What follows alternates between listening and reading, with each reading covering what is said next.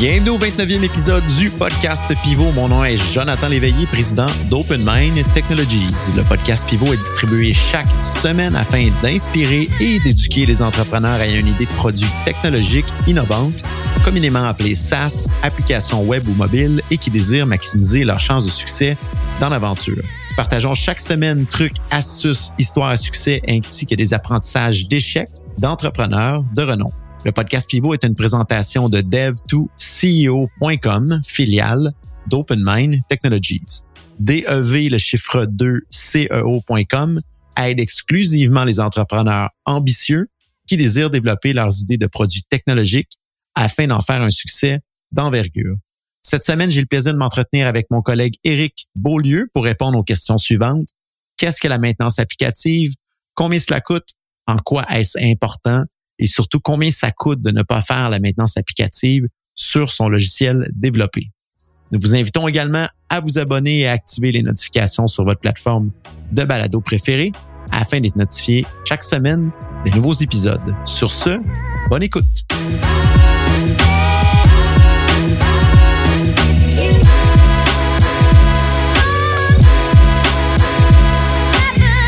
Éric Beaulieu, Team Lead, développeur senior chez OpenMind depuis maintenant plus de cinq ans. Éric, merci euh, d'être avec nous. Comment vas-tu aujourd'hui? Ça va très bien. Et toi, Jonathan? Ça va très, très bien. Vraiment content d'être avec toi aujourd'hui, de passer un petit peu de temps pour répondre à une fameuse question euh, qu'on a euh, de nos clients, de nos prospects, de gens qui veulent développer des applications, applications web ou mobiles ou des logiciels sur mesure la maintenance de son application ou de son SaaS, qu'est-ce que ça veut dire, combien ça coûte?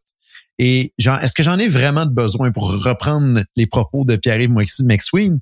Est-ce que c'est vraiment là, quelque chose de nécessaire? Puis souvent, quand je me mets dans les souliers du client, s'il n'y a pas quelqu'un qui prend le temps de bien expliquer qu'est-ce que de la maintenance, pourquoi c'est important et c'est quoi les risques qui viennent avec de ne pas la faire et surtout les avantages d'en faire, mais c'est facile de penser qu'on n'en a pas de besoin.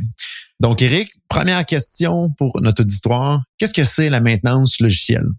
En réalité, c'est de s'assurer de, travailler dans le logiciel pour s'assurer de sa stabilité principalement. Quand on dit stabilité, c'est qu'on va être sûr que le logiciel puisse survivre à n'importe euh, quel petit problème de la vie de tous les jours. Puis idéalement, on veut s'assurer aussi qu'il soit très fonctionnel, dans le sens que on veut être sûr que euh, qu'on peut surveiller sur un classique sur un 25 cents pour être capable de euh, faire face à des nouvelles fonctionnalités ou à des nouveaux défis que l'application doit faire. Puis bien entendu, on veut toujours que ce soit rapide et sécuritaire euh, quand, on, quand on fait le travail, parce que euh, ben, dans la vie de tous les jours, qui aime, qui n'aime pas que ce soit rapide, qui n'aime pas que ce soit sécuritaire, c'est ça qui est important. Effectivement. Donc, si on a fait développer un logiciel, c'est important de faire la maintenance préventive et surtout planifier pour maximiser les chances que son logiciel soit un stable, deux fonctionnel, que ça soit rapide aussi, que ça ne devienne pas lent à travers le temps et surtout aujourd'hui, on le sait, c'est important que ça soit sécuritaire, vraiment important. Et là, on, aborde un petit peu la question de pourquoi on a besoin vraiment de la maintenance. Là. Il y aurait euh, en réalité cinq catégories, cinq éléments qui fait qu'on a besoin de maintenance vraiment dans des logiciels. Peux-tu nous parler de, de, ça un petit peu, Eric? Oui, ben le premier élément le plus important, c'est pourquoi on fait de la maintenance, c'est qu'on veut s'assurer que ça fonctionne tout simplement on veut pas, on veut être à l'abri de toute panne, de tout euh, bobo qui peut apparaître euh, à n'importe quel moment.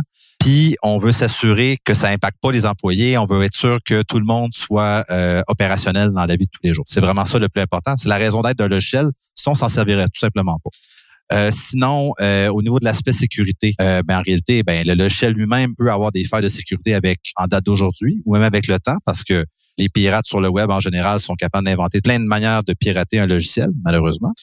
Euh, aussi en termes d'infrastructure, mettons, je pense à nos serveurs, euh, ben, un bon vieux serveur Windows XP, euh, dans le temps, ça fonctionnait, mais aujourd'hui, c'est un peu plus difficile d'avancer avec ça, euh, ainsi de suite.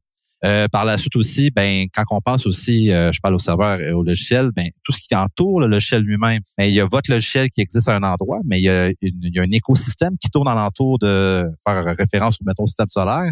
Ben j'ai mon application principale, je peut-être je me connecte à un, deux, trois, quatre systèmes différents. Eux autres même peuvent changer.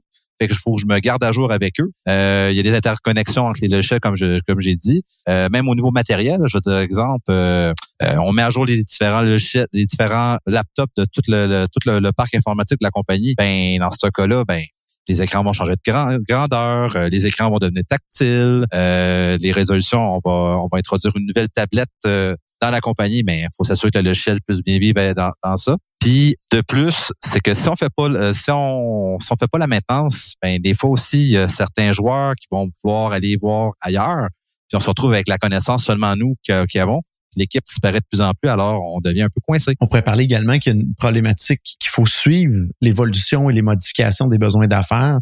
On peut penser à un logiciel d'impôt, par exemple, qui a été développé.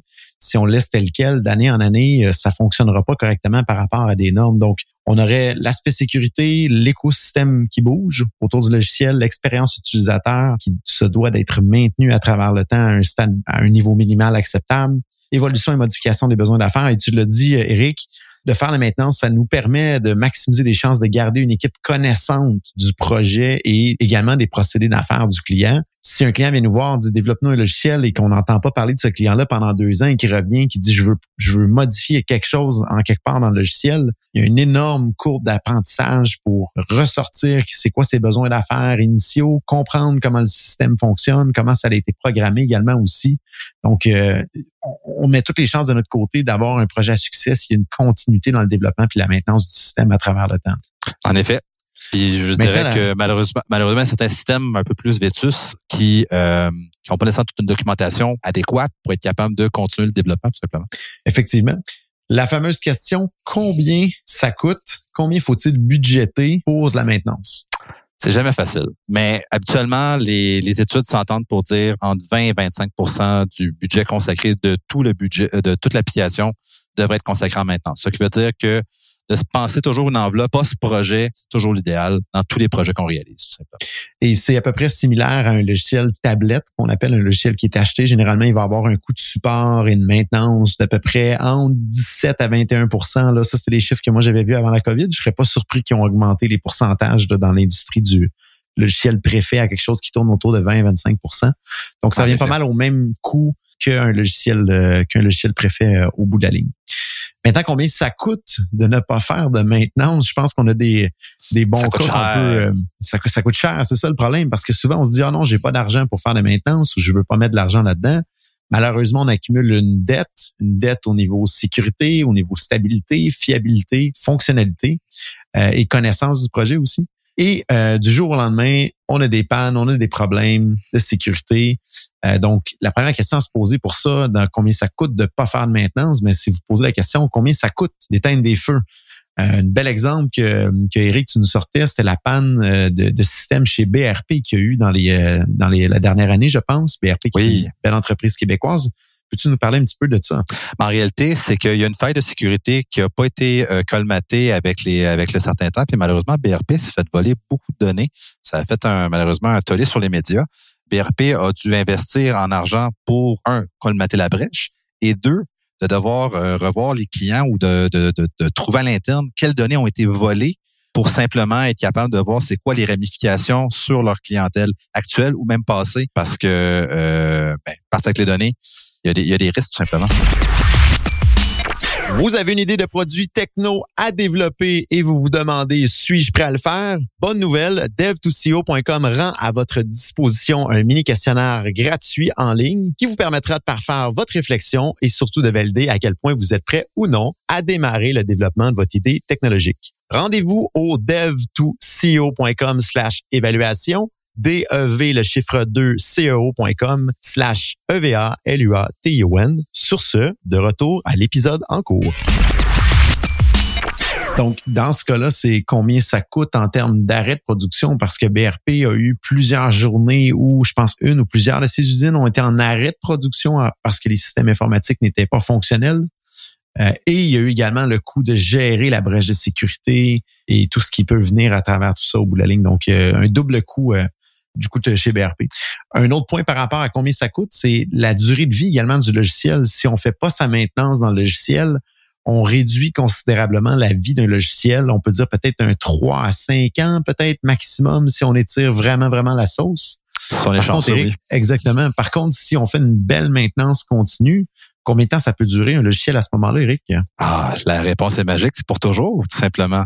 Dans le sens que si on est capable de euh, garder les besoins euh, à jour, de garder les technologies à jour, de garder l'équipe à jour, de garder l'infrastructure à jour, ben il n'y a pas de raison pourquoi que on peut pas utiliser le logiciel tel quel.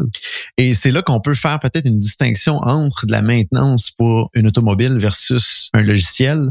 Dans le domaine automobile, vous mettez des sous pour votre changement d'huile, changer votre euh, courroie d'entraînement, peu importe vos pneus, mais c'est programmé qu'à un certain jour, vous allez euh, abandonner votre véhicule pour euh, une cour de recyclage probablement à travers le temps. Si vous faites bien votre maintenance dans votre logiciel, il y a moyen toujours de le renouveler pour que c'est comme si votre véhicule, vous changez continuellement des pièces pour en faire un nouveau véhicule ou l'amener vers une nouvelle marque ou un nouveau modèle de véhicule et le faire migrer à travers le temps. Fait que c'est la beauté du logiciel versus le physique on est capable de renouveler à une certaine cadence le système pour que ça ait l'air toujours d'un nouveau système et ne pas avoir à réécrire à partir de zéro euh, ce fameux système-là. Et point super important par rapport au coût, il y a beaucoup de gens qui disent ah je vais changer complètement de système, je vais aller vers un, par exemple un logiciel tablette ou un nouveau logiciel qu'on va réécrire de A à zéro, de complètement à zéro. Et à ce moment-là, ils vont faire ce qu'on appelle un Big Bang dans notre jargon. Donc, il y a une journée précise dans le calendrier où on éteint l'ancien système et qu'on allume le nouveau. Et on appelle ça un Big Bang parce que dans 89, 99% euh, des cas, ça tourne au cauchemar. Euh, on enregistre ce podcast-là en mars 2023. On a un des, malheureusement, un des plus beaux cas à vous donner, qui est la Société d'assurance automobile du Québec, qui a fait un fameux Big Bang. Au lieu de moderniser en continu son ancien système par la maintenance, a décidé de le réécrire au complet et d'allumer le nouveau système. Et malheureusement, ça part en vrille. Ce qu'on voit souvent là, dans, le, dans le marché, généralement, quand des entreprises font ça, de implanter un nouveau système et euh, sur une date précise et d'éteindre l'autre, on voit souvent que les profits de l'entreprise vont être effacés généralement pour un 12 à 18 mois, ce qui est un coût énorme au bout de la ligne, plus le coût de réécriture en plus ou d'achat de l'autre logiciel. Donc, si vous faites une bonne maintenance, ne négligez pas ce que vous allez sauver au bout de la ligne, de ne pas avoir à acheter ou réécrire complètement un nouveau logiciel et également de ne pas avoir à subir les fameux coûts d'un Big Bang qui généralement, ça tourne jamais bien dans les premiers jours, premières semaines, premiers mois ou voire première année. Et on le voit, le cas de la SAC, Eric, présentement, c'est c'est abominable malheureusement. C'est débile en réalité. Euh, ce qui a été majeur au niveau de la SAQ, c'est que euh, c'est la migration des données. Euh, la raison pourquoi que le Big Bang était opéré, puis ça a été tellement longtemps, c'est qu'il y avait des données à migrer des années 80 avec un format de données qui n'était pas actuel et de le ramener aux, données du jour. Quand on parle de la SAC, en réalité, on, il y a un autre cas ou un autre exemple aussi, le système Phoenix du gouvernement du Canada aussi a fait aussi par, par rapport à un Big Bang, puis les impacts ont été plus majeurs. Il y a du monde au Canada qui n'ont pas été payés tout simplement. C'est complètement hallucinant. Et si on regarde dans le cas de la SAC, le projet initial devait coûter là, aux alentours de 500 millions. Probablement, s'ils auraient fait de la maintenance, ça aurait coûté peut-être 200 millions, 100 millions maximum. Mais le projet va probablement malheureusement se finir pour les contribuables à 1 ou 2 milliards. Euh, ça, c'est mon, mon, mon, excusez l'anglicisme, mon bête d'aujourd'hui. Et on regardera devant nous euh, qui, qui avait raison. J'espère ne pas avoir raison, malheureusement. Donc, voilà pour ce que ça coûte de ne pas faire la maintenance, ce que vous pouvez sauver au bout de la ligne. Maintenant, si on rentre dans des termes un petit peu plus techniques pour les types de maintenance, on a quatre types de maintenance, Eric, que tu peux nous parler. Oui, ben en réalité, les, premières maintenances de base, c'est des maintenances correctives. Les maintenances correctives, c'est toujours, on trouve une erreur, on trouve un bug, on trouve des petits défauts dans l'application, mais on veut les corriger au, euh, au jour le jour. Sinon, euh, les autres maintenances, on, on parle de la maintenance préventive, comme je parlais tantôt, comme un peu comme les mécaniciens, mais dans le sens qu'on voit déjà les bobos arriver à l'avance. Fait qu'on peut tout de suite les réparer. les bobos qu'on corrige aujourd'hui vont toujours coûter moins cher que les bobos qu'on va corriger dans un temps futur. Euh, par la suite, il y a les, il y a les maintenances euh, adaptatives. Ben, en réalité, c'est, par rapport à l'écosystème qu'on parlait tantôt, dans le sens que on veut être capable de, de s'assurer que notre logiciel reste en communication avec les, les autres systèmes alentours puis on veut s'assurer que euh, les communications soient fiables, et ainsi de suite. Puis la dernière euh, maintenance, c'est la maintenance évolutive. Mais grosso modo, comme on disait tantôt aussi, c'est par rapport au matériel utilisateur, par rapport à euh, l'infrastructure, par rapport à tout ce qui change dans l'entreprise. Je veux dire, euh, un logiciel peut s'installer, mais il peut pas s'installer nécessairement partout. Fait qu'il faut se garder à jour. À ça. Et là, on voit beaucoup, beaucoup de gens qui ne sont pas assidus à faire la maintenance ou qui ne veulent pas investir là-dedans on vous liste un petit peu le, pourquoi à travers tout ça. La première des choses, les gens pensent que euh, ça coûte cher et qu'il n'y a pas de rendement au bout de la ligne. Euh, on en parlait un petit peu plus haut, pourquoi ça donne du rendement au final, puis pourquoi ça l'aide, puis surtout sur un aspect de sécurité aujourd'hui qui est extrêmement problématique. Ça serait très négligent dans votre, sur votre voiture de rouler avec des pneus euh, qui sont usés à la corde. Dites-vous si vous faites pas votre maintenance, entre autres pour la sécurité, c'est un petit peu équivalent à ça. C'est une question de temps avant qu'il y ait vraiment une grosse problématique devant nous. Deuxième point, Eric, tu parlais des priorités concurrentes euh, qui fait que les jeunes négligent ou ne font pas de maintenance. Peux-tu nous parler de ça, s'il vous plaît? Ben oui, c'est parce que l'affaire, c'est qu'on a un portefeuille pour tout ce qui est l'enveloppe, en termes de portefeuille pour tout ce qui est informatique dans la compagnie. Puis malheureusement, on doit faire des, on doit prendre des décisions, on doit prioriser. On des fois, on va plus prioriser ce qui est nouveau par rapport à ce qui est vieux, tout simplement. Dans le sens que si j'ai deux véhicules dans la vie de tous les jours, ben je vais plus peut-être m'assurer que mon véhicule plus récent va bien fonctionner. Puis mon véhicule qui est plus vieux, ben je l'utilise deux trois fois par semaine, je vais être chanceux, puis on y touchera pas, puis on va s'assurer de l'utiliser dans un contexte bien précis. On va l'isoler, puis on y touchera pas. On, on, voit souvent également que les gens ont de la difficulté à justifier les coûts auprès des parties prenantes euh, dans les organisations. Donc, quand, quand, on mentionne ça, Eric, ça serait à ce moment-là les gens avec qui que les développeurs, avec les développeurs de logiciels avec qui on interagit chez le client, ben, ces personnes-là avec qui on parle, des fois, ont de la difficulté à justifier à ce moment-là l'importance et la plus-value de faire de la maintenance. On pourrait leur dire à ce moment-là, transférer le podcast euh, que vous écoutez aujourd'hui à ce moment-là aux, aux personnes euh, dans la hiérarchie pour leur faire comprendre l'importance de tout ça, de la maintenance à travers le temps. Puis des fois, ça, ça, ça, va se traduire dans le phénomène inverse, dans le sens qu'on va penser que le shell est à l'épreuve de tout, c'est un tank, je vais utiliser, l'expression. On a une confiance abusive dans le, dans le, logiciel. Ben en réalité, c'est que le logiciel a beau être le meilleur au monde, il y a toujours un petit bobo. Puis même qu'on l'a mentionné dans, le dernier, dans des derniers podcasts, avec la fameuse loi euh, qui parle par rapport au nombre de bugs, par rapport au nombre de lignes de code, ben on n'est pas à l'abri de ça. Effectivement. Et euh, c'est un bon point que tu parles de la confiance excessive dans le logiciel parce que souvent les gens vont penser, ben vous avez développé, ça va être parfait, il n'y a pas de bug de sécurité. Je vous réfère à l'épisode de la loi de McConnell euh, sur notre podcast Pivot. N'hésitez pas à aller voir ça.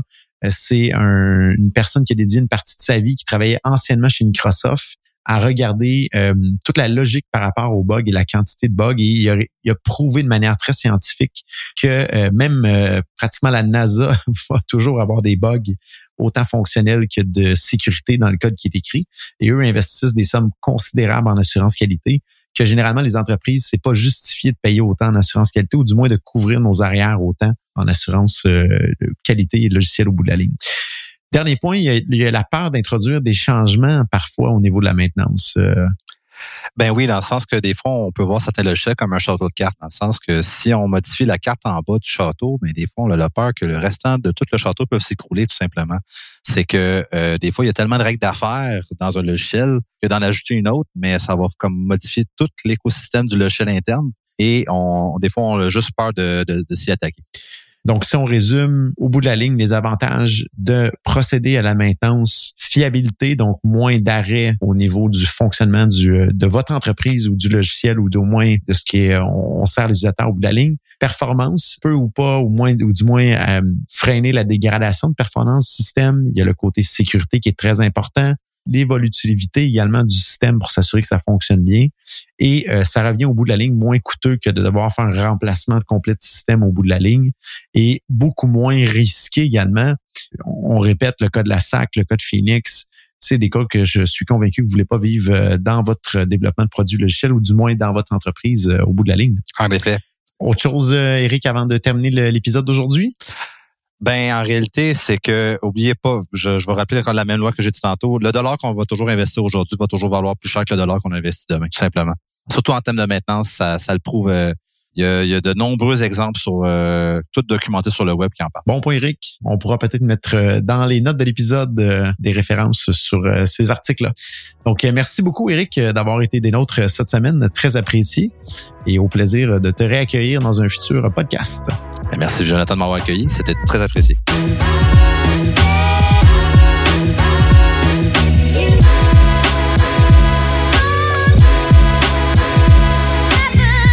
Merci à tous d'avoir été des nôtres cette semaine. Si cet épisode de podcast vous a plu, aidez-nous s'il vous plaît en le partageant sur les médias sociaux et aidez-nous également en vous abonnant pour recevoir les alertes des nouveaux épisodes sur votre plateforme de balado préférée. N'hésitez pas également à nous soumettre vos idées de sujets et idées d'invités. Je vous invite à continuer la discussion sur LinkedIn. Mon nom est Jonathan Léveillé, président d'Open Mind Technologies. À la semaine prochaine.